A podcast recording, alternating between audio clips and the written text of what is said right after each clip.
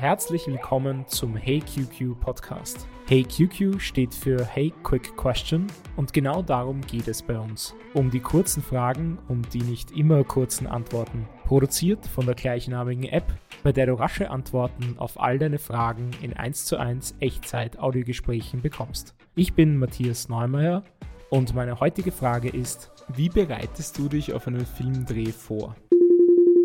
Hallo, mein Name ist Fabian Meller. Ich bin Kameramann seit über zehn Jahren und spezialisiert auf die Steadicam. Das kommt jetzt darauf an, wenn ich Steadicam-Operator oder überhaupt Operator und zweiter Kameramann bin, dann bereite ich mich insofern vor, als dass ich das Drehbuch gelesen habe, weiß, worum es geht und ähm, mich mit meiner Technik, also meiner Kamera, meiner Steadicam-Technik beschäftige, dass das alles für das Projekt spielt. Wenn ich als lichtsetzender Kameramann oder als sogenannter DUP arbeite, dann beginnt das Ganze mit eben auch mit dem Drehbuch lesen, dann aber relativ schnell mit einem Gespräch ähm, zwischen, also mit dem Regisseur oder der Regisseurin. Da bespricht man, wie der Film ungefähr ausschauen soll, was das für ein Look ist, dann überlegt man sich die komplette Technik, ähm, die natürlich, die, also der kreative Input, der die Technik dann vorgibt, mit welchen Objektiven drehe ich, mit welcher Kamera, mit welchem Licht, war, wie, wie möchte ich das ganze Projekt leuchten dann geht es weiter mit der Ausstattung oder dem Szenenbild zu arbeiten. Wie sieht, welche Farben sollen da mitspielen, welche Farben sollen nicht mitspielen. Geht hin bis zum Kostüm und Maske, was da alles gebraucht wird. Da gibt es sehr, sehr viele Besprechungen. Ähm, worauf achtest du bei einem Tech-Recce? Bei einem Tech-Recce oder der technischen Motivbegehung achtet man insofern darauf, wenn es außen ist, wie die Sonne steht.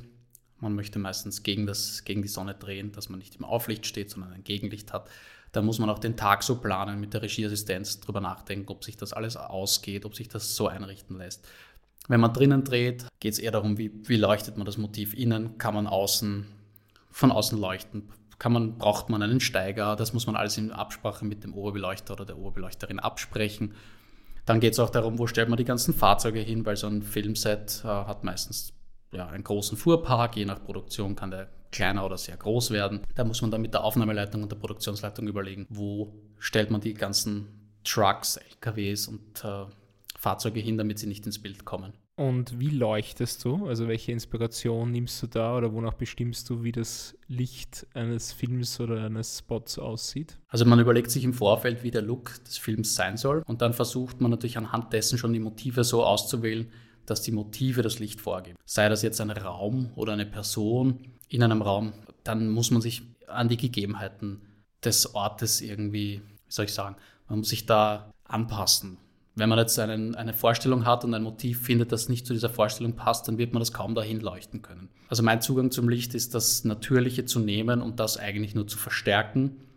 Gerade in Österreich, wenn man oft begrenzte Ressourcen oder wenig Zeit hat, dann geht es meistens darum, Licht wegzunehmen, also Schatten zu machen, weil das Licht kommt erst zur Geltung dadurch, dass man auch Schatten hat. Man kann natürlich sehr viel in der Nachbearbeitung machen. In der, in, Im Color Grading kann man auch sehr viel äh, sogenannte Windows setzen, um Kontrast zu erzeugen. Aber ich versuche natürlich so sehr das geht am Set schon mal einzugrenzen. Und woher nimmst du deine Inspiration für deine Bilder? Ich glaube, das ist das ganze Leben. Es ist, äh, sei es jetzt, ob man im Kino war, eine, eine Film, Filme oder Serien gesehen hat oder im Museum war. All das, was, was ich aufnehme im täglichen Leben, speichert mein Gehirn irgendwo irgendwie ab.